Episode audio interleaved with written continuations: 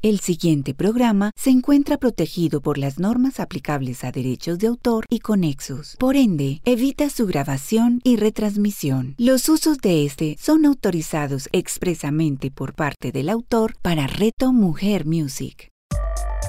Una tacita y media de caos con Juan Álvarez. A continuación, en Reto Mujer Music. Es sábado y es hora de una tacita y media de caos con Juan Álvarez, un espacio donde hablamos sobre los misterios del caos y su importancia en nuestra vida. La semana pasada hablamos de cómo las personas tendemos a pensar que el ejemplo no es importante. Sin embargo, una vez nos damos cuenta de lo mucho que podemos influir con nuestro comportamiento en otras personas, con nuestros actos, con nuestras palabras, pues generalmente le damos un mayor significado y tratamos de ser mejor ejemplo para nuevas generaciones. Este, digamos, este capítulo pienso que después de haber hablado un poco del ejemplo, me encantaría ver, eh, hablar un poco acerca del liderazgo, pero no del liderazgo como generalmente uno se lo imagina, lejano y en otra persona, sino de el liderazgo desde nosotros mismos. No sé cuántos de ustedes se definirían como líderes o, podrían definir incluso qué es liderazgo. Eh, y podríamos llegar como, como hablar, eh, digamos, tratar de definir a un líder como una persona capaz de establecer una buena comunicación eh, y mejorar la capacidad de integración de los miembros de un equipo, eh, todos con el fin de eh, lograr un objetivo en común, ¿cierto? Digamos que, pues, pues sí, eso es liderazgo, pero no es la única definición. También podríamos hablar de que el liderazgo puede ser interpretado como una forma de ser, como una manera de dirigir Em, o ver cómo las cosas eh, se van moldeando con el paso del tiempo, ¿cierto? Una persona que está como encargada em, de, estar todo el tiempo eh, mirando cómo cambian las condiciones y tratando de adaptarse. Y también podríamos hablar del liderazgo como un proceso de interacción entre los miembros de un grupo interesados en el progreso de un proyecto, de una tarea o para alcanzar una meta. Em, y digamos que si nos, concentramos en estas tres definiciones, podríamos sacar algunos comunes denominadores, que es uno es la comunicación, la otra es la integración, la otra es objetivo en común, eh, podría también ser eh, una manera de ser de los individuos y también que la tarea que donde ejercemos el liderazgo puede ser una tarea cambiante y yo creo que es algo que, eh, que empieza a hablarnos de que el liderazgo en realidad es algo que no solamente tiene una, una, definición, sino que se va transformando. Yo creo que si miramos hacia atrás, los líderes, digamos, de, de otrora, de, de, otra época, nos damos cuenta que el liderazgo de manejar un país, una familia, una nación, un continente, un imperio, pues eh, era diferente. Y yo creo que no era que las personas eran mejores o peores antes, simplemente las condiciones que tenían en ese momento los condicionaban a ejercer el liderazgo de esa manera. Y yo creo que la pregunta que, vendría, digamos, en este momento donde vemos una crisis tangible de liderazgo, no solamente en Colombia, sino, eh, digamos, en el mundo entero, eh, pues la siguiente pregunta sería, ¿cuántos de ustedes se ven como, como futuros líderes? ¿Cuántos de ustedes se ven siendo, eh, digamos, el reemplazo o el relevo de los líderes que, pues ya es hora de que de pronto eh, se vayan a hacer otras cosas, se pensionen, descansen, eh, piensen en otras cosas, porque digamos que, su mentalidad de liderazgo se formó durante tiempos que no son en los que vivimos ahora, ¿cierto? Si solamente le sumamos em, la, energía que el, que el, mundo ahora requiere, que es una, una energía más limpia, digamos una, una energía renovable, tenemos medios de comunicación que permiten una libertad de expresión mucho más amplia de la que hemos tenido en algún otro momento de la historia, eh, las libertades también, eh, la manera en la que vemos la identidad de género. O sea, el mundo ha cambiado tanto en los últimos 20 o 30 años eh, que es imposible que una persona que haya, em, haya forjado sus habilidades de liderazgo atrás en el tiempo, en este momento sea capaz de entender, digamos, los, los tiempos eh, o los cambios que estos tiempos exigen, ¿cierto? Em, y entonces vuelvo a poner la, pregunta, si ustedes cierran los ojos sin importar qué edad tienes, eh, ¿cuántos de ustedes se ven como los futuros líderes, como las personas que en un futuro próximo o a mediano plazo se podrían eh, postular como próximos líderes? Yo pienso que es una pregunta válida porque yo creo que el liderazgo no es algo que uno pueda tercerizar, sino que el liderazgo es algo que uno tiene que ejercer y aunque no sea digamos, a un nivel de, un municipio, de un departamento, eh, de un país o incluso de un barrio, por lo menos sí a nivel familiar o a, nivel personal, es algo que debemos de verdad empezar a entender, porque el liderazgo empieza con uno mismo. Em, y, cuando hablamos del liderazgo de ti mismo, pues tenemos que hablar del libre albedrío, que a mí me parece, digamos, una, uno de los conceptos más importantes de los humanos, porque hay gente que dice, no, los hombres no son libres, estamos condicionados eh, por la naturaleza y por la sociedad para tomar siempre las mismas decisiones. Yo pienso lo contrario, yo pienso que el libre albedrío eh, trae una responsabilidad increíble. Digamos que la primera responsabilidad es entender que, un, que, que todas las acciones que tú ejecutas en tu vida tienen un resultado. Y al final nosotros recogemos los resultados de nuestra vida, de nuestras acciones. Y, a veces esos resultados no son los resultados que esperamos. A veces, eh, y esto lo hemos hablado varias veces en diferentes, en diferentes episodios, donde hablamos de em, que a veces em, a, ciertas edades sentimos que deberíamos estar en otro lugar, deberíamos tener más, nuestra cuenta debería tener otro saldo em, eh, y, esperamos, tenemos una expectativa de estar en otro lugar y de esa manera, de alguna manera, negamos los resultados eh, o los no resultados que estamos teniendo. y aquí es importante entender que parte del, liderazgo es entender que un resultado no es igual a un no resultado más excusa. Un resultado es un resultado aquí y en cualquier parte del mundo. Si en tu cuenta bancaria no hay el dinero que tú esperarías tener, eh, pues ese es tu resultado. Ahora pueden haber muchas explicaciones para eso, pero una de las cosas que hay que entender también es que esos resultados están profundamente atados a nosotros, pero de eso podemos hablar un poquito más adelante algo que yo creo que sí tenemos que ser 100% eh, conscientes es que todos nosotros vamos a ser buenos en aquello a lo que más le dediquemos tiempo. Y yo quiero que esto de verdad lo sintamos como nos entra en el organismo, como nos entra en el corazón y en la mente, al decir, vamos a ser buenos en la actividad a la que más nos dediquemos. Entonces, si yo me vuelvo súper bueno en sacando excusas, pues voy a ser el mejor en, hacer, en sacar excusas. Si yo soy el, mejor en eh, tratar de no pensar en las cosas que debo hacer y procrastinar, pues voy a ser un maestro en procrastinación. Si yo me dedico a no hacer nada, a no hacer nada, eh, en algún momento voy a ser el mejor, la mejor persona en no hacer nada. Eh, ahora, no sé si tú quieres ser conocido o alguno de nosotros quisiera ser conocido por la persona que mejores disculpas saca, la persona que más pereza hace, la persona que menos cosas ha logrado. Eh, seguramente hay un mérito en esto. Eh, yo, sencillamente, desde mi posición personal en la vida, pues no le encuentro mucho sentido. Soy una persona que incluso en mi tiempo libre estoy tratando de imaginarme cosas que puedo hacer. Tampoco espero que todo el mundo llegue a ese nivel de, adicción al trabajo, de workaholismo, eh, pero yo creo que hay un balance entre no hacer nada y ser adicto al trabajo que yo creo que uno como humano puede, puede disfrutar.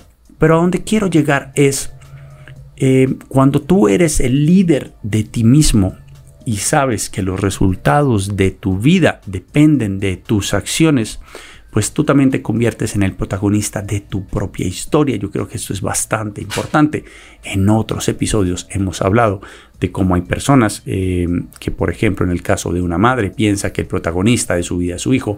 Mm, no, tú eres la mentora de ese, de, ese niño hasta que cumpla mayoría de edad o hasta que esté maduro, eh, haya, haya crecido más. Y, em, pero, pero no es el protagonista de tu vida, de la misma manera que tu pareja no es el protagonista de tu vida.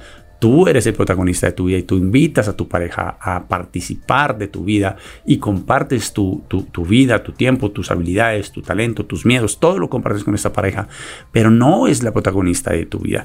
Tú, o sea, tú tienes que ser eh, el protagonista o la protagonista de tu historia, de tu vida, porque si no vas en algún momento vas a sentir que tu vida no te pertenece, no te pertenece y esto va a ser porque tú cediste el papel protagonista de tu vida a otra persona y esto debe ser una sensación terrible. Yo en lo personal nunca me he encontrado en esa situación, pero si conozco personas que en algún momento le han entregado el protagonismo de su vida a otra persona y no desde afuera no se ve muy cómodo si les soy sincero. ¿Por qué es importante entender que el liderazgo empieza con nosotros. Eh, yo creo que la mayoría de las personas que escuchan este canal, no solamente en este programa, sino en un montón de programas, eh, tenemos claro que no controlamos las cosas que pasan en el mundo, pero sí controlamos lo que pasa dentro de nosotros, cómo nos sentimos, las emociones, los pensamientos. Somos capaces de, controlar, digamos, esa reacción que causa el mundo externo en nosotros. Em, y, es esta elección, porque digamos en el momento en que yo entiendo que yo controlo eh, lo que pasa, yo tengo la elección em, de cómo me siento en este momento, qué historia me voy a contar. Me voy a contar la historia de la víctima o me voy a contar la historia de la persona que sale adelante. Yo creo que es muy importante, pero la mayoría de las veces no estamos conscientes de las decisiones que tomamos cada día. Si les hago una pregunta realmente em, que pareciera inocente, pero está muy lejos de estar inocente, es ¿cuál fue tu primera decisión de hoy? Les puedo asegurar que su primera decisión de hoy fue darle a su celular o a su despertador 5 minutos más de sueño o 10 minutos más de sueño. Ahora, Parece una lección bastante, bastante inocente y es algo que todos hacemos de vez en cuando. Eh, pero también significa que estoy eligiendo posponer todas mis elecciones, todas mis decisiones, todo lo que yo pueda lograr en ese día, 5 minutos más, 10 minutos más.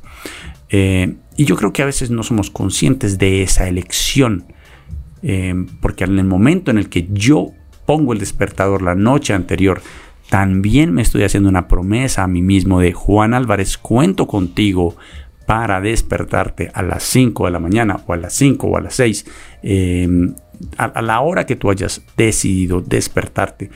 Y lo primero que haces en las mañanas a la hora de posponer tu despertador 5 minutos más es incumplirte a ti mismo una promesa. Yo no sé si ustedes han visto esa decisión de esa manera antes.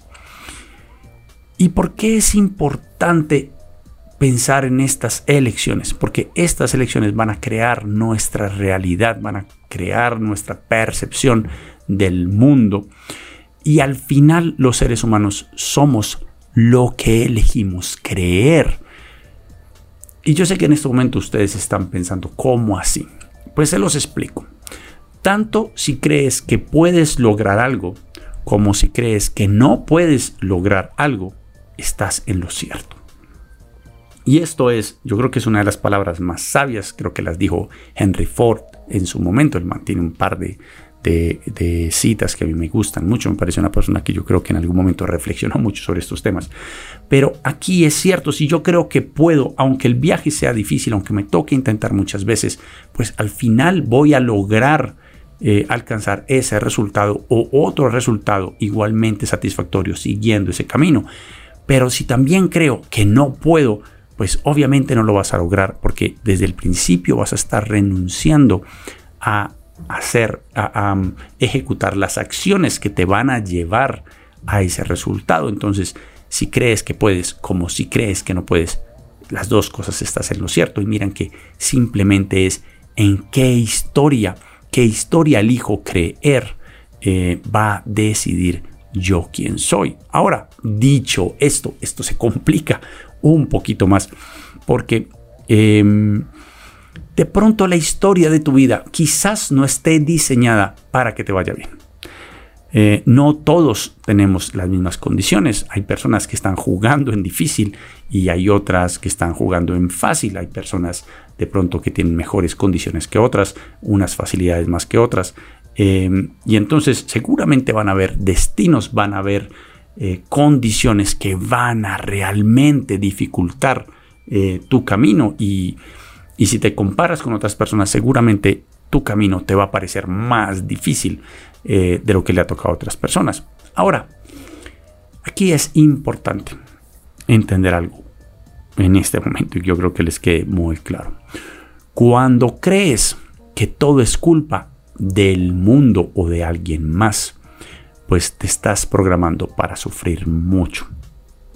Generalmente, cuando uno se da cuenta eh, de que la culpa de lo que no le está pasando está en uno mismo, pues uno también tiene control. Ahora, no quiero decir que las condiciones de tu vida sean fáciles, pero la lucha, las acciones que tú decides tomar para vivir mejor, para vivir más feliz, para vivir más tranquilo, para de pronto vivir más próspero, sí dependen de ti. En el momento en que tú culpas al mundo de esto, pues sencillamente eh, estás renunciando a tener el control de lo que pasa, algo que a mí me sorprende mucho, no solamente cuando lo veo en personas, sino cuando, por ejemplo, en estos días estaba viendo el noticiero y lo que pasa en Colombia le echan la culpa a la guerrilla, le echan la culpa a Maduro, le echan la culpa a todo el mundo, eh, pero no hay nadie que diga, no, ¿saben qué? Es posible que todos tengamos la culpa de lo que está pasando, de que todos hemos tenido, tomado decisiones eh, no muy acertadas durante toda la historia de este país.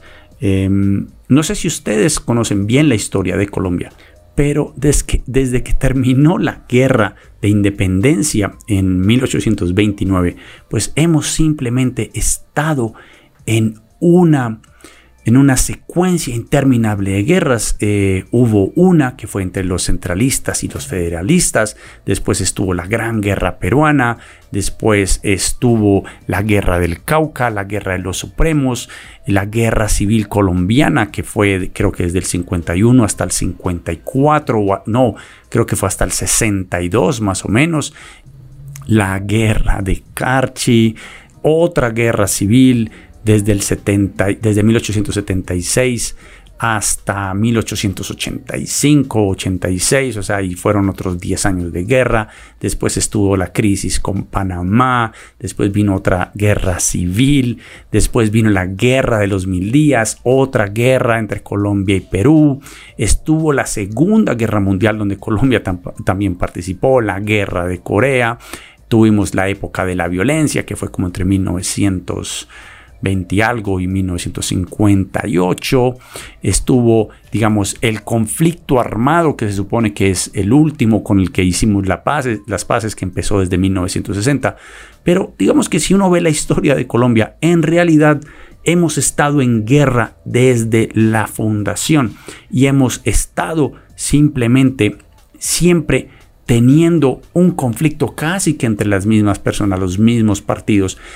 Pero la queja que siempre hemos tenido antes y después de, cada enfrentamiento es la falta de equidad. Y yo creo que es donde, donde al final, pues si somos un país que donde la equidad y la igualdad simplemente no priman, pues digamos que la equidad y la igualdad no es algo que solamente construyen los partidos políticos y los gobiernos, sino que esto lo, lo, creamos como ciudadanía. Y en el momento en que se nos olvidan esos principios, ya empezamos a jugar simplemente a culpar al otro, al que el que tiene la culpa es el otro y no yo, pues en ese momento perdemos el control.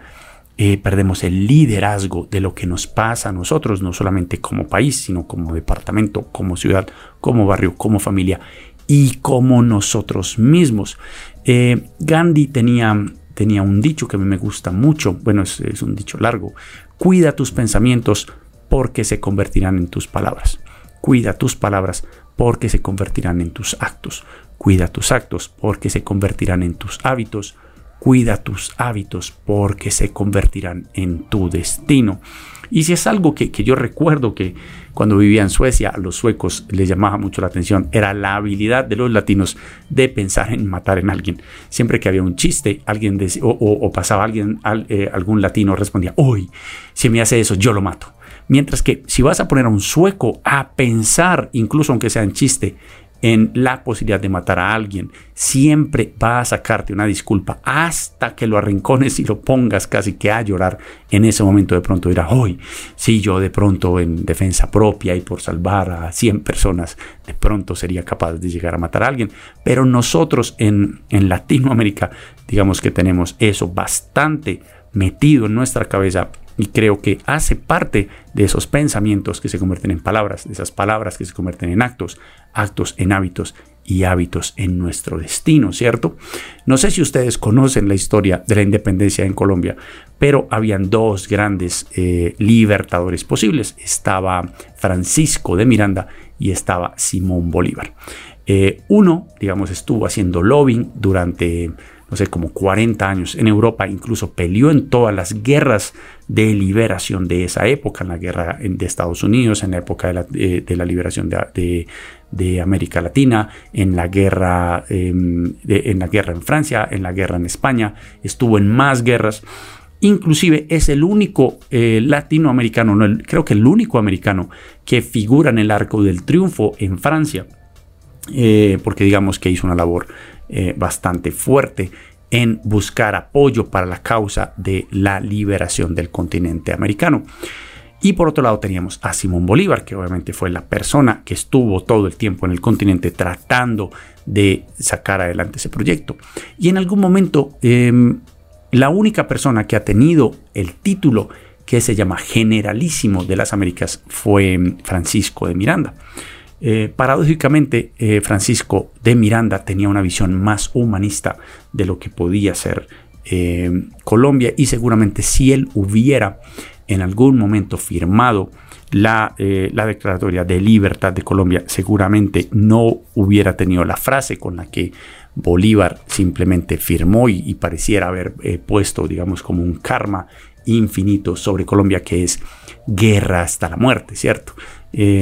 Pienso que que estas palabras, eh, estos pensamientos que se convierten en palabras, que se convierten en actos, que se convierten en hábitos, que se convierten en destino, a veces pensamos que son simplemente anécdotas, pero yo creo que son cosas eh, que de verdad nos marcan como no solamente como un país, sino también como un continente donde simplemente en el momento en que nos tocó sentarnos a derrotar al imperio más grande que se había conocido hasta ese momento en la historia eh, y, casi que vencerlo a pie, eh, pues yo creo que nos tocó formar unos liderazgos que yo creo que en este momento no son tan necesarios. No necesitamos personas que estén pensando en este momento en si la defensa de, eh, de los ideales deben hacerse de una manera violenta o deberían hacerse de verdad buscando la justicia la igualdad y la equidad.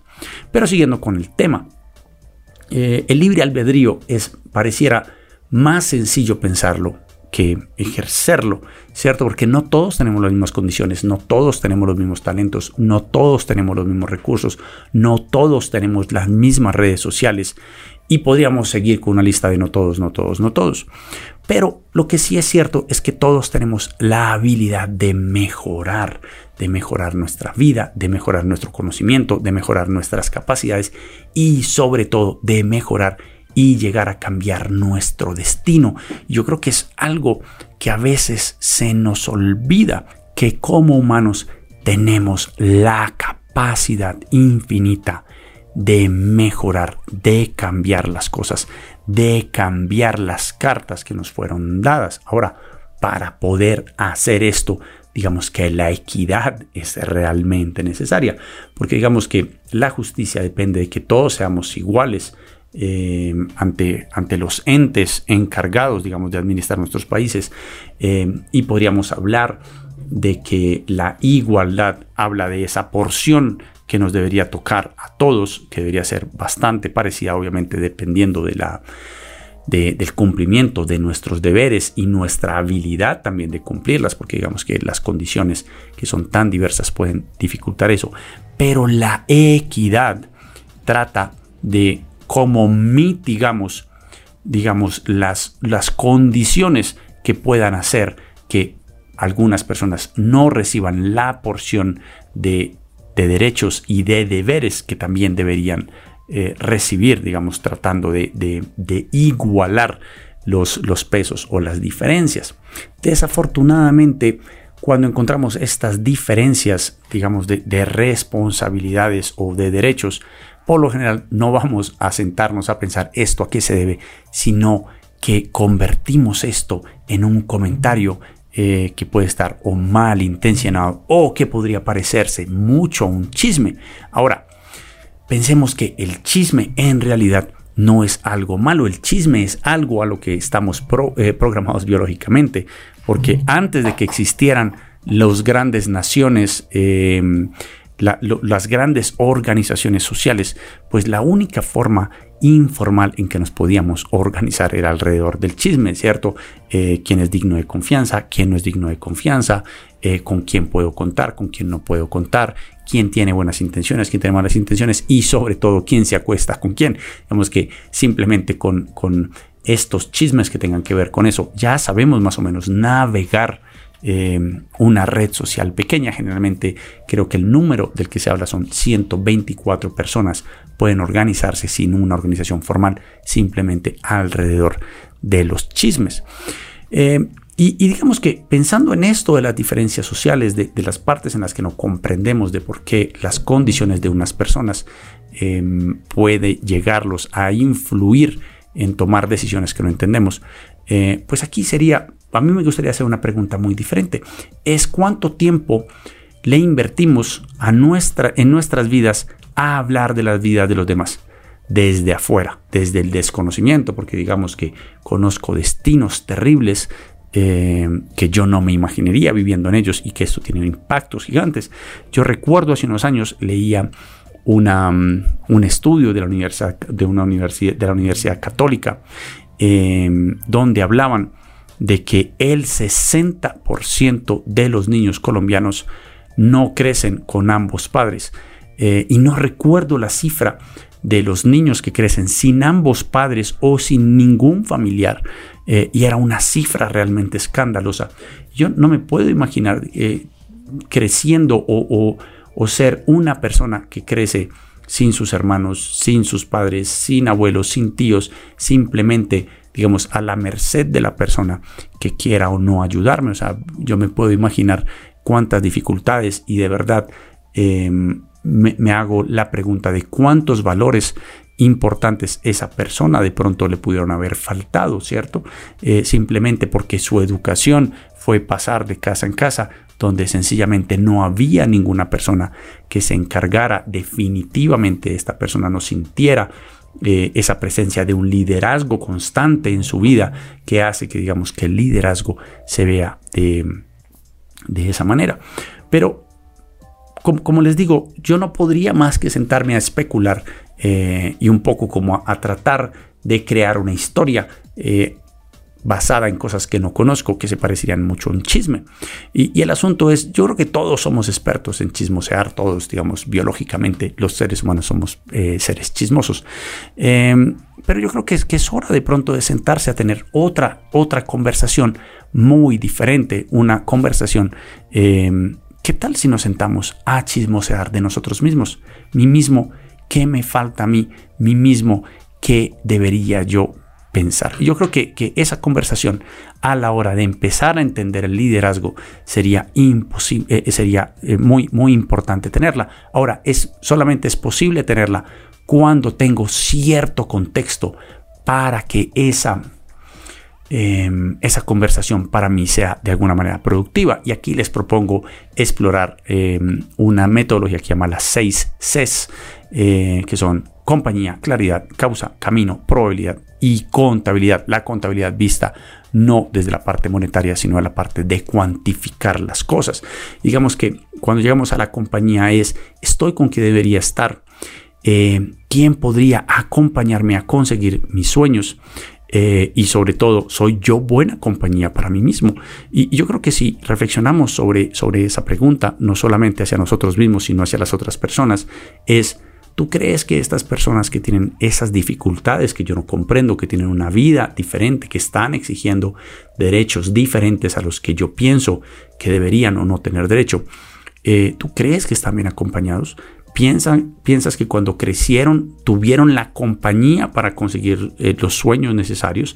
Eh, la, la equidad de este país les proporcionó la educación o la empatía necesaria para entender, digamos, eh, que se necesita de verdad hacer para mejorar las cosas para todos nosotros. Yo creo que, que cuando uno empieza a hacerse estas preguntas, no solamente hacia uno mismo, sino tratar de pensar que uno es otra persona e imaginarse qué tipo de decisiones yo tomaría si tuviera el destino de esa persona, yo creo que más que empatía entenderíamos un poco más, teníamos un poquito más de entendimiento de esto. Lo otro es eh, claridad. ¿Qué es lo que estoy tratando de lograr? ¿Qué estoy tratando de lograr con mi vida? ¿Qué estoy tratando de lograr con mis acciones? ¿Qué ejemplo doy con las cosas que hago? Eh, me queda claro que yo en realidad eh, estoy haciendo las cosas que debo estar haciendo, que estoy ayudando, aportando a crear el país que yo quiero, ¿cierto? Porque yo creo que una de las cosas claras es si yo estoy feliz con el país en el que yo vivo, pues yo debería estar pensando en que yo debería integrar esos beneficios que yo siento eh, de una manera que otras personas también tengan esos beneficios y de alguna manera en el futuro no traten de cambiar el mundo en el que vivimos porque yo estoy terriblemente conforme eh, de cómo está el mundo. Entonces, si yo siento que eh, las comunidades de las que yo gozo son fundamentales para mí. De, yo también de, pronto debería esforzarme para que más personas gocen de esas comunidades, de, esas comodidades y de esa manera proporcionar equidad. De eso se trata la equidad. Em, la otra parte, digamos que es la, tercera parte, es causa, ¿cierto? ¿Qué pasó? ¿Qué es lo que está pasando? ¿Qué en realidad pasó? Es, es, muy, es, es muy difícil entender a veces em, cuando simplemente reaccionamos a lo que pasa eh, alrededor de nosotros, entender en realidad qué pasó. Generalmente, incluso cuando después de un rato nos sentamos a pensar y nos damos cuenta que tuvimos una reacción exagerada o no comprendimos las cosas, generalmente podemos ver las cosas diferentes, pero por lo general eh, estamos programados simplemente para percibir las cosas que, ya percibimos, para entender lo que queremos entender, para que lo que pase simplemente confirme lo que yo ya creía o lo que yo ya temía. Eh, pero no nos sentamos de verdad a pensar, esto sí es como lo estoy entendiendo, esto sí es como me lo están presentando, o de pronto puede haber algo más profundo allá que de verdad podría hacerse diferente y podría hacerse mejor. Yo creo que es importante. La cuarta C es el camino. ¿Cómo lo vas a lograr? ¿Cierto? ¿Cuál es el plan que estás creando? Eh, yo cómo quiero hacer esto, em, si, si, si, soy yo solo, si es también con mi familia, si es mi barrio, si es mi ciudad, si es mi departamento, si es mi país, si es mi planeta. Eh, cuál es el camino que estoy eh, yo creando. Yo creo que, por ejemplo, en mi caso, yo trato de, ser justo, aunque sé que tengo malos días y de pronto en, algún mal día he sido injusto con una persona. Generalmente cuando me doy cuenta de eso, busco a esa persona, pido disculpas y, miro si hay alguna manera en la que yo pueda, digamos, enmendar. Eh, el, digamos, mi mal genio o mis malos actos. Yo creo que, que a veces no pensamos en, en ese camino de eh, ya sé que quiero lograr, ahora cómo lo voy a lograr, lo voy a lograr de una manera en que otras personas sufran o lo voy a lograr de otra manera, de una manera en que las, gente, las personas se beneficien. Creo que también es importante.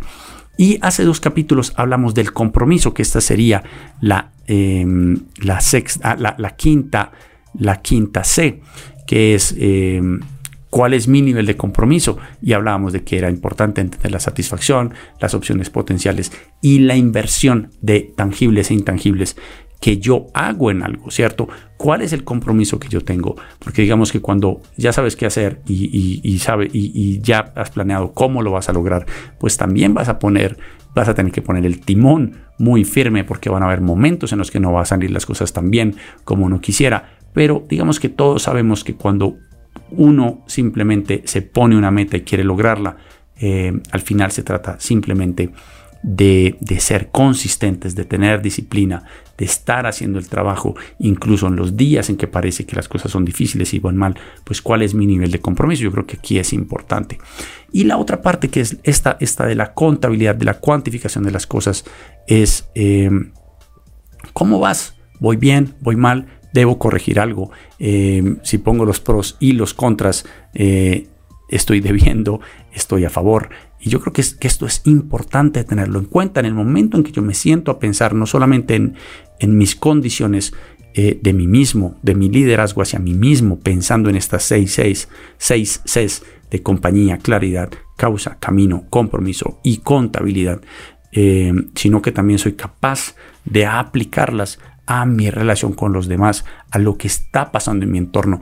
Yo creo que podemos ver un mundo eh, un poco más claro, un poco más entendiendo al otro, porque yo creo que una de las cosas grandes que nos ha pasado en Colombia es que más o menos desde 1808 que empezamos a tratar de encontrar nuestro camino, ninguno de nosotros teníamos las seis Cs para hacernos esas preguntas todos los días y estar chequeando que sí tengamos la compañía correcta, que sí tengamos eh, las intenciones correctas, que lo que esté pasando sí tenga sentido, que tengamos un plan, eh, que, que, estemos comprometidos con lo que queremos y que seamos capaces de cuantificar las cosas que en realidad estamos logrando. Porque digamos que una de las cosas que he aprendido yo como guionista acerca de la crítica es que la crítica no solamente es tratando de decirme qué hago mal, sino de yo qué puedo arreglar. Y creo que estamos en un momento, digamos, de una oportunidad gigante de de verdad, de empezar a crear un pacto social que sea capaz de crear una Colombia más igual, más justa, más equitativa, que de verdad refleje esas cosas que en algún momento todos los colombianos nos pusimos de acuerdo, que es una constitución de un Estado social de derecho, como es Colombia por su constitución. Un Estado social de derecho es un Estado fundado en el respeto de la dignidad humana, en el trabajo y la solidaridad de las personas que la integran. Y yo creo que esto es muy importante tenerlo en cuenta. Según la constitución colombiana, los derechos comunes priman sobre los derechos privados, aunque muchas personas piensen eh, en que Colombia en realidad no es un estado social de, un, estado social de derecho, sí lo es y la dignidad y la solidaridad hacen parte de ese imaginario que hace posible que los colombianos nos reconozcamos como una nación. Bueno, eso fue todo por mí esta semana. Espero les haya gustado. Recuerden que recibo preguntas por mis redes sociales o por las páginas de Reto Mujer. Eh, recuerden también que si quieren participar de mis charlas y mis talleres de narrativa, pensamiento disruptivo y creatividad, pues pueden ingresar en mi sitio web thejuanalvarez.com y también pueden encontrarme como THE Juan Álvarez en todas las redes sociales, Instagram, YouTube, Facebook, Anchor y Medium. Nos vemos el próximo sábado a las 11 am en una tacita y media del caos con Juan Álvarez. Una tacita y media de caos con Juan Álvarez. Escúchalo todos los sábados a las 11 de la mañana, con repetición a las 8 de la noche, solo en Reto Mujer Music. ¿Sabías que la aromaterapia existe desde hace más de 2000 años? Soy Claudia Carreño de Mi Esencia Vital y voy a compartirte un saber milenario de aromas y mezclas Aprende los secretos de los aceites esenciales y conviértete en el alquimista de los aromas acá, en el Tratado de las Pociones. Claudia Carreño, escúchala todos los domingos a las 11 de la mañana, con repetición a las 8 de la noche, solo en Reto Mujer Music.